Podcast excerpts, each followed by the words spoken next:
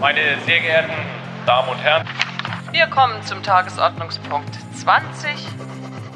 In dieser Sache besteht dringender Handlungsbedarf. Das ist eine Mehrheit. Der Bundesrat hat eben einstimmig die Grundgesetzänderung beschlossen. Herzlich willkommen zur Drucksache, dem Podcast der Landesvertretung Baden-Württemberg, frisch aus dem Bundesrat.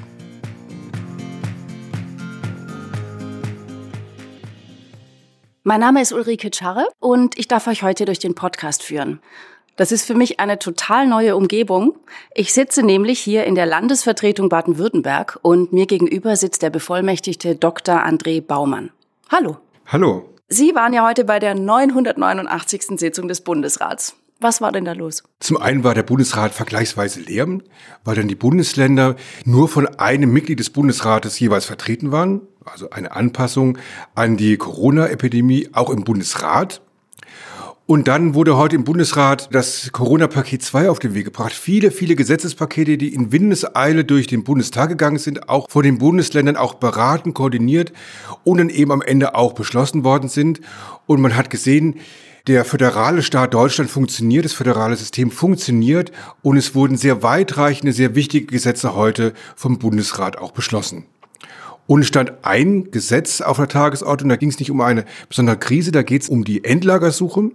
Es stand das Geologiedatengesetz auf der Tagesordnung und der Bundesrat, die Länderkammer, hat diesem Gesetz nicht zugestimmt. Das heißt, äh, Sie haben heute vieles beschlossen, was unsere aktuelle Zeit äh, betrifft, aber auch ein Gesetz beschlossen, das erst in der Zukunft greifen wird. In, von was für einer Zukunft sprechen wir denn da? Ja, es geht darum, dass wir jetzt aus der atomaren Zeit aussteigen.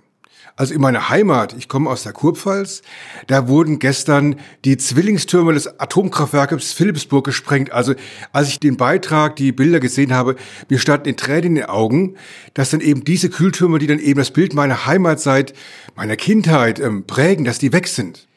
Jetzt sind dann die Kühltürme weg, aber die Hinterlassenschaften, die bleiben.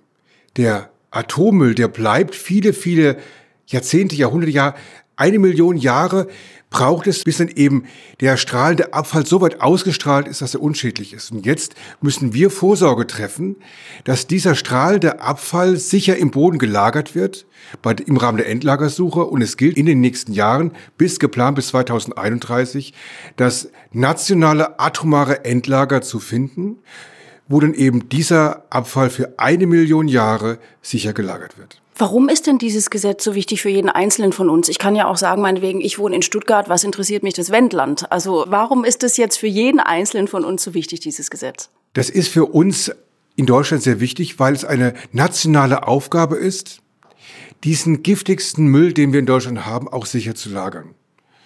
Und es wird wahrscheinlich Regionen geben in Deutschland, in denen wird mit Sicherheit kein Endlager hinkommen. Aber es gibt durchaus in ganz Deutschland Regionen, in denen ein Endlager gefunden werden kann in Norddeutschland, in Süddeutschland, West- und Ostdeutschland. Und deswegen ist es wichtig, dass sich die Bundesländer vereinbart haben, dass die Karte in Deutschland weiß ist. Es gibt keine Ausschlussgebiete. Es kann überall sein und es gilt das Motto, das Ministerpräsident Kretschmann einst ausgerufen hat, Geologie vor Geografie also nicht in eben regionale Machtverhältnisse, eine Aussage eines Ministerpräsidenten, einer Ministerpräsidentin, dass es bei uns nicht sein darf. Es entscheiden die Fakten. Es muss das Endlager gewählt werden, der Standort gewählt werden, wo dann eben die Geologie sagt, hier ist es am sichersten für eine Million Jahre. Geologie vor Geografie. Ja, ganz genau. Ich fand das Bild von der weißen Karte total schön, weil ähm, das bedeutet natürlich, wenn man sich so eine Deutschlandkarte anguckt und die ist ganz weiß, hat niemand einen Vorteil zuerst mal, niemand hat einen Nachteil, es kann niemanden treffen und es steht, finde ich, auch dafür, dass wirklich nur der sicherste Standort zählt. Ja, ganz genau. Und das entscheiden die Gesteinsschichten im Untergrund.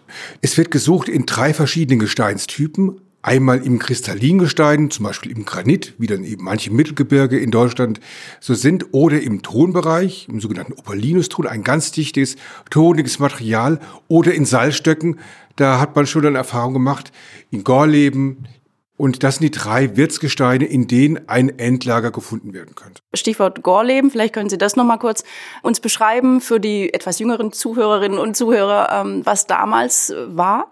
Ja, also beim, beim Stichwort Gorleben, da gehen einem sofort dann eben auch die Bilder durch den Kopf, dass dann äh, tausende Menschen über Jahre immer wieder auch demonstriert haben gegen die Ankunft der Castortransporte, die den atomaren Müll aus den Atomkraftwerken gebracht haben.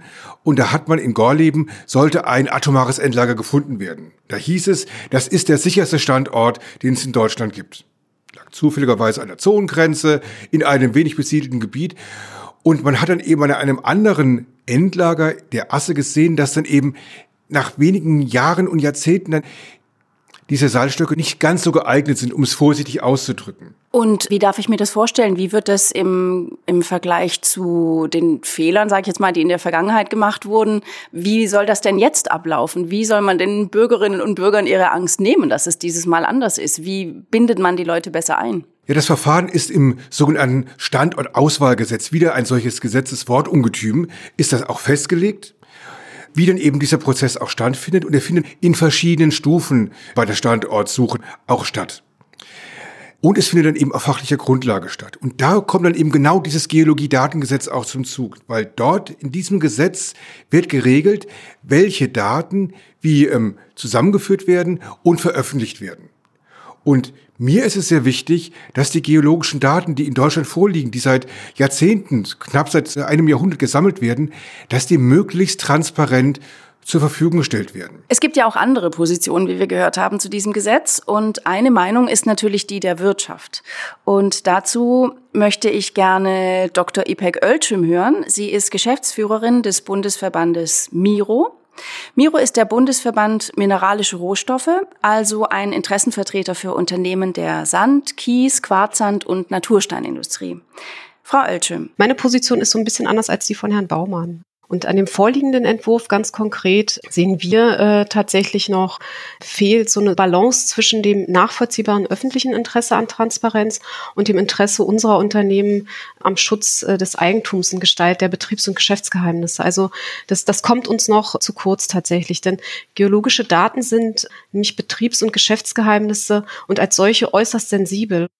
Also es ist so wie ähm, Forschungs- und Entwicklungsgeheimnisse. Ne? Das sind äh, quasi auf, also wenn Wettbewerber an diese Daten herankommen, ist es so, dass sie unsere Unternehmensplanung und Kalkulation ähm, unserer Produkte einsehen können und auf der Grundlage sich auf dem Markt eben auch ausrichten können. Und das ist schon eine extreme äh, Gefährdung unserer langfristigen Planung.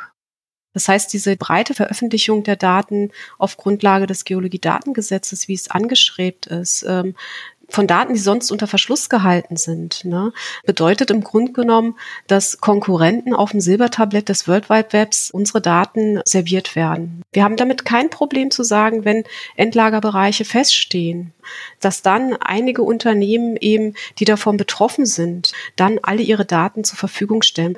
Also ich denke, dass ähm, konkret noch äh, die Balance in dem Gesetz fehlt ähm, zwischen dem öffentlichen Interesse Transparenz und dem auch äh, ebenfalls grundrechtlich geschützten Eigentumsinteresse in Gestalt der Betriebs- und Geschäftsgeheimnisse. Wie reagieren Sie denn auf diese Position? Also ich kann die Argumente von Frau Elschim gut verstehen, dass sie sich um die Veröffentlichung von privat erhobenen geologischen Daten sorgt. Privateigentum ist in Deutschland gesetzlich, grundgesetzlich geschützt über Artikel 14. Aber es gibt auf der anderen Seite natürlich auch das Interesse der Öffentlichkeit, dass diese Daten transparent gemacht werden, dass auch Vertrauen aufgebaut wird. Es gibt dann eben auch das Grundrecht auf Zugang zu Informationen, zu Umweltinformationen.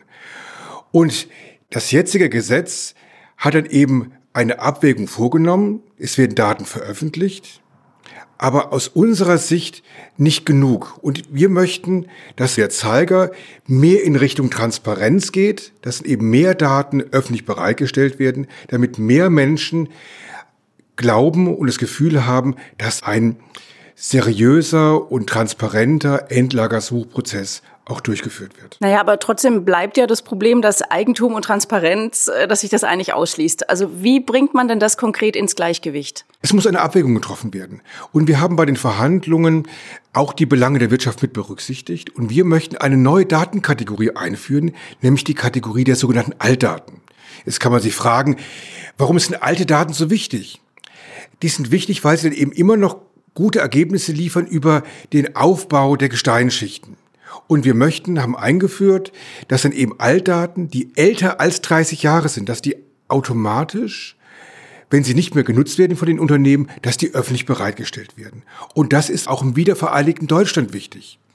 Weil in Ostdeutschland sind geologische Daten, die älter als 30 Jahre sind, sind die alle öffentlich, weil in der ehemaligen DDR gab es kein Privateigentum, die geologischen Daten waren volkseigen und sind jetzt oder werden jetzt dann eben alle öffentlich.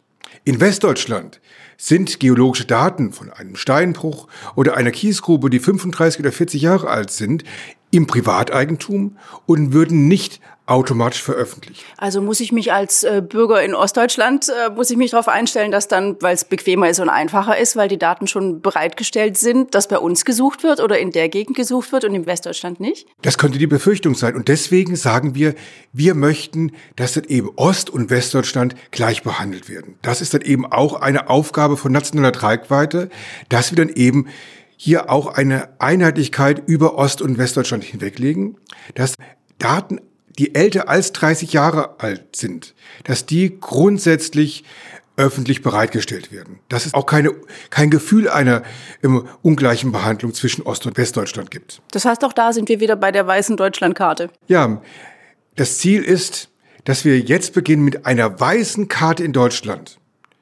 Es gibt keine Region, die ausgeschlossen ist. Und es entscheidet nicht die Geografie, Bayern, Mecklenburg-Vorpommern oder dann eben Machtverhältnisse in den Landtagen, sondern es entscheidet die Geologie, der Untergrund, wo denn eben am Ende das atomare Endlager Atommüll für eine Million Jahre auch sicher verschließen wird.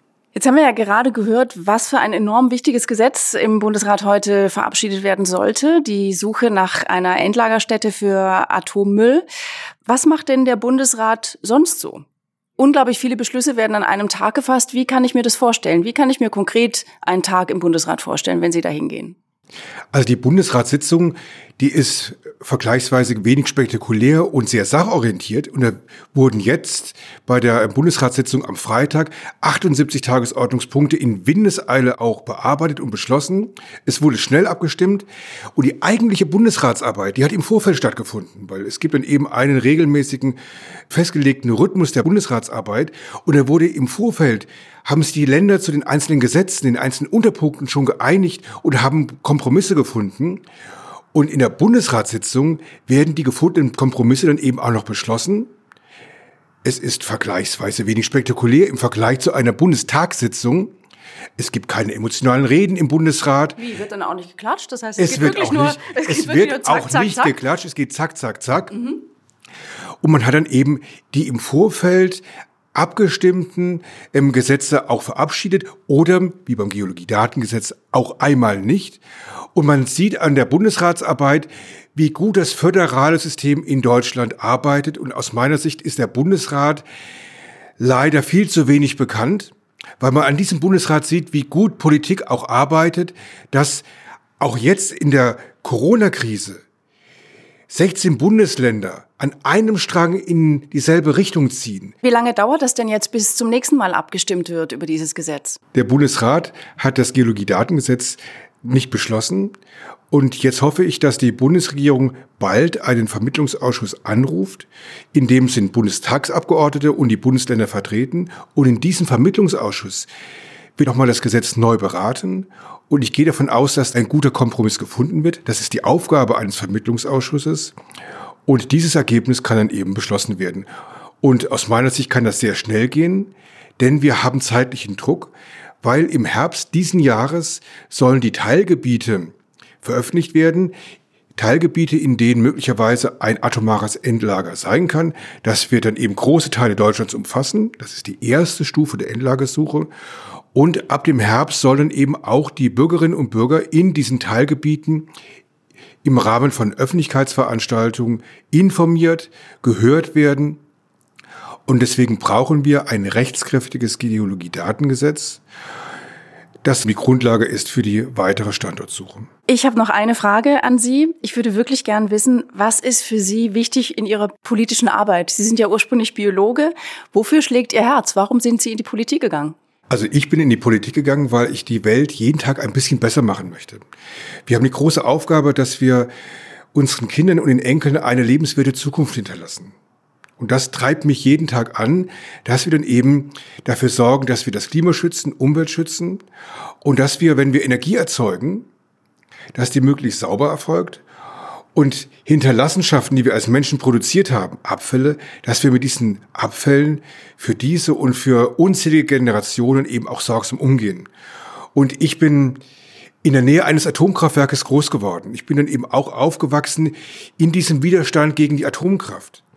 Und jetzt als Bevollmächtigter des Landes Baden-Württemberg möchte ich dann eben meinen kleinen Beitrag dazu leisten, dass wir diese Lager, die es in Deutschland mal gab, dass wir die zusammenführen, die gesellschaftlichen Lager zusammenführen, um wir einen guten, transparenten und möglichst friedlichen Weg finden, wie wir dann eben unsere hochstrahlend giftigsten Abfälle sicher an dem sichersten Standort in Deutschland für eine Million Jahre entlagern die Welt ein bisschen schöner machen. Ich glaube, das sollten wir alle tun und das sollten wir auch alle wollen. Das finde ich eine sehr schöne Motivation. Vielen Dank für dieses Gespräch. Am 5. Juni tagt der Bundesrat erneut. Dann treffen wir uns wieder. Vielen Dank. Ich freue mich drauf. Bis dann. Ich wünsche Ihnen allen viel Kraft, gute Nerven und vor allen Dingen bleiben Sie gesund. Herzlichen Dank.